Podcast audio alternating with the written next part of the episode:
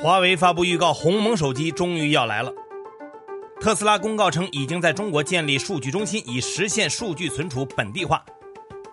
最高法明确，银行卡被盗刷，银行应赔偿损失。财新 Morning Call 唤醒你的资讯早餐。今天是五月二十六号，星期三。各位听友早，我是张红，欢迎收听今天的节目。先来听昨夜今晨的头版大事件，更新一下甘肃白银越野跑事故的后续。目前的事情已经进入了事故调查和善后处置阶段。二十四号，甘肃省委书记尹洪主持召开常务会，传达学习习近平重要指示精神以及李克强等中央领导批示，研究部署二零二一年第四届黄河石林山地马拉松。百公里越野赛公共安全事件善后处置。甘肃省委、省政府和省公安厅、省体育局、省气象局等十个部门组成的联合调查组也已经正式入驻，将查明事件发生原因和责任。遇难者善后处置方面，赛事运营方的补偿资金和政府救助资金也已经到位。目前已经有一半以上的遇难者家属完成了签订，并基本达成协议。不过，根据财新记者的调查，这次事件发生后呢，多名赛事执行团队负责人都坦陈，他们并非运营方盛景体育公司的员工，只是临时参与。执行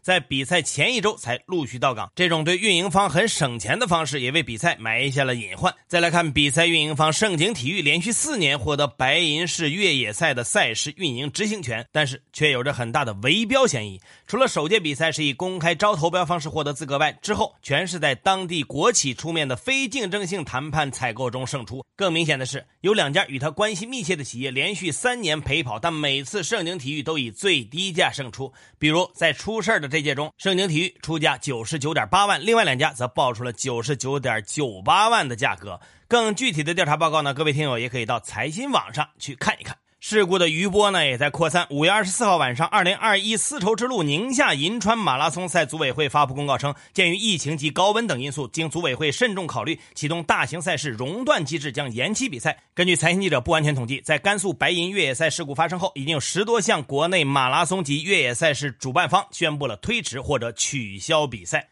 大宗商品呢，最近不断被部委们点名。昨天呢，我们刚刚说过，发改委等五部门约谈重点企业。紧接着，发改委又在公号上发布了消息，提到近日出台了关于“十四五”时期深化价格机制改革行动方案的通知。关于大宗商品呢，里面说到要加强对铁矿石、铜、原油等大宗商品市场动态和价格形势的跟踪分析，深入研判输入性影响。行动方案中也提到了民生商品价格，说要清晰地认识到重要民生商品保供稳价工作仍然面临着诸多风险挑战，需要健全价格监测。预测预警系统，增强前瞻性，牢牢把握主动权，也要坚持稻谷小麦最低收购价政策框架不动摇，守住粮食安全底线。此外呢，也提到了一系列针对能源、公共服务价格的改革。昨天呢，A 股是大涨，三大股指涨幅都超过了百分之二，这也带动了离岸人民币对美元汇率继续大涨，在午盘升破六点四，创下二零一八年六月以来的新高。就在两天前呢，央行官网刚刚发布了央行副行长刘国强的访谈，里面提到呢，今年以来人民币汇率有升有贬，双向浮动在合理均衡水平上保持了基本稳定。因此，市场也认为这番表态呢，意味着央行认为目前的汇率政策和浮动情况都是适度的。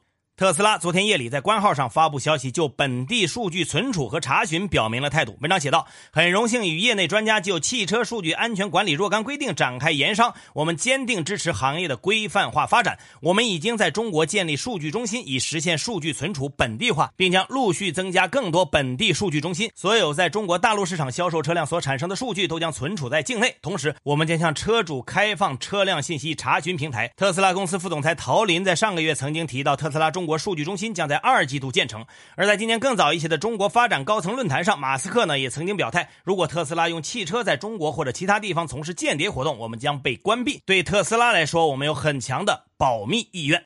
历时近两年，鸿蒙系统终于要来了。在二零一九年八月九号的华为开发者大会上，华为发布了操作系统鸿蒙 OS 的初代版本，但只应用在了智慧屏和可穿戴设备等产品上。昨天，华为也公布了六月二号的新产品发布会计划，并且发布了一段鸿蒙手机操作系统开机画面，预计将实现对手机设备的覆盖。目前，华为正在与全球排名前两百的 App 厂商沟通合作，共同开发应用。华为自己预计，二零二一年底搭载鸿蒙操作系统的设备数量将达三亿台，其中华。华为设备超过两亿台。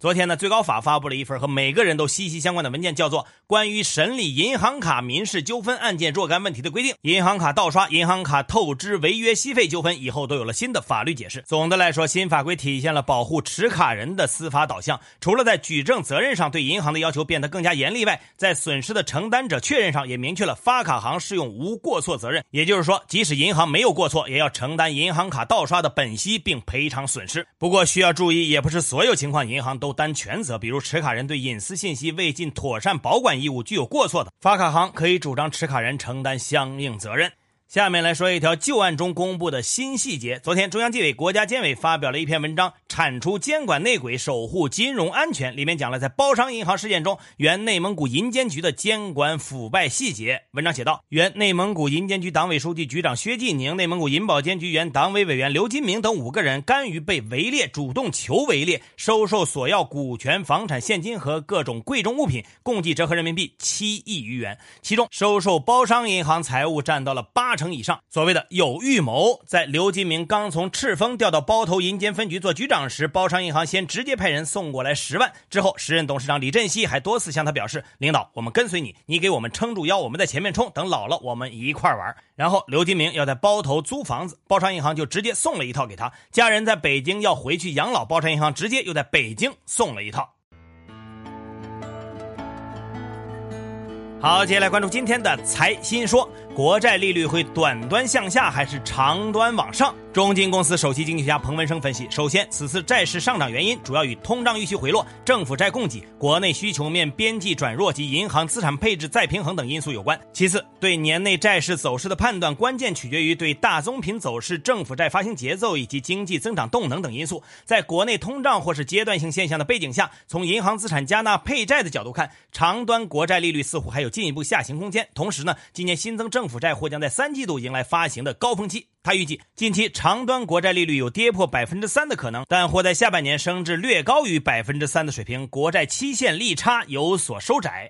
当下强劲出口的背后还要关注什么？财新网专栏作家张涛表示，中国前四个月强劲出口的背后有两个异常数据变化值得关注。其一，顺差不顺收的情况更为突出。疫情以来，出口的超预期持续高增速，实际并未带来外汇资金的大量流入。另外，各国采取的封锁大幅弱化了旅游及投资的外汇资金流出。其二，中美公布的双边贸易数据差异出现方向逆转，这可能与美国提高关税有较大关系。他指出，虽然出口高增长对于 GDP 增速有明显贡献，但对于人口红利出现明显。拐点且已进入老龄化阶段的中国而言，仅仅依靠赚吆喝的增长模式显然是不够的。稳外贸的政策含义更应包括利润收入的持续增长。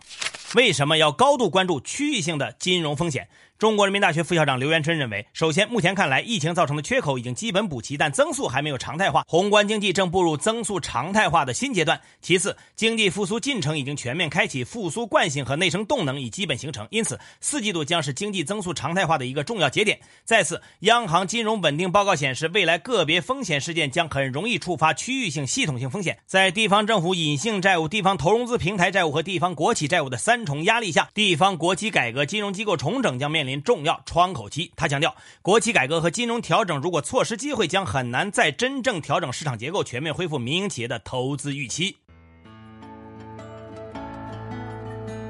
更多专家观点，请收听财新 FM。你可以通过财新 App 右上角的小耳机找到我们。接下来是一线短消息，看看今天有哪些重要资讯不容错过。最高法、最高检、公安部近日联合印发通告，六月初到九月底，三部门将联合开展清查收缴非法枪爆物品统一行动。民政部消息，到二零二五年，八百多家县级儿童福利机构将逐步转型为未成年人保护机构，地市级以上儿童福利机构将集中养育本辖区长期监护的儿童。银保监会公布，梁强升任长城资产管理公司总裁，华融总裁之位在经历了半年的等待之后，仍继续空缺。工行、高盛集团昨天宣布，两家已获批筹建中外合资理财公司，工行出资百分之四十九，高盛出资百分之五十一。宁德时代方面确认，将于今年七月发布钠离子电池。钠离子电池的优势在于摆脱目前动力电池行业对境外锂资源的依赖。江西南昌落地首个国有企业住房租赁项目“大飞机之家公寓”，这也是建行在进入住房租赁市场后进行的存房业务拓展之一。四川宜宾市长宁县一食品厂发生有毒气体中毒窒息事故，已造成七人死亡，一人受伤。据参与救治的医生透露，死亡人员的临床表现考虑硫化氢中毒。昨天，河南南阳一景区内两只老虎逃出笼舍并咬死一名饲养员，警方到场后因抓捕困难将两只老虎击毙。因五月以来的连续强降雨，长江水利委员会二十四号启动长江流域水旱灾害防御四级应急响应。香港交易所新任行政总裁欧冠生履新后首度公开亮相，并致辞称：“香港韧性强大，仍极具竞争力。”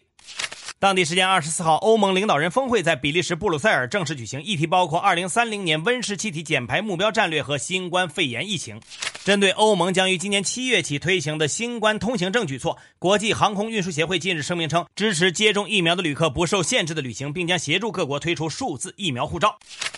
当地时间二十五号，白宫新发言人发布声明称，拜登与普京将于下月十六号举行会晤，并将就恢复美俄关系的一系列紧迫话题展开讨论。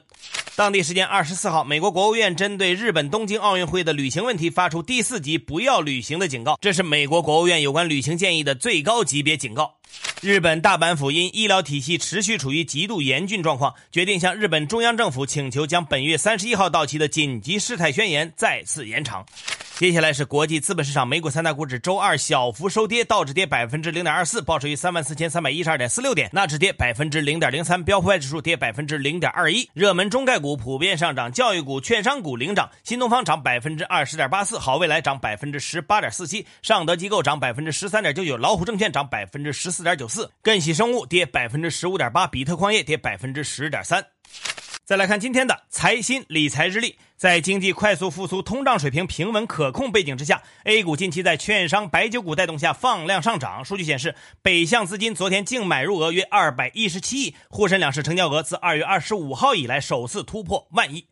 最后呢，仍然是我们的互动时间。今天我们的话题是最高法发布新规，明确被盗刷损失由银行赔偿。各位听友，你觉得应该如何界定？被盗刷，新规对银行卡的管理会产生哪些影响呢？欢迎关注财新视听的公众号，找到今天的节目推文，在下方评论你的观点。好，以上消息来自我们财新网，还有新华社。各位安心上班，好好挣钱吧。明天财新 Morning Call 依然准时上线，唤醒你的资讯早餐。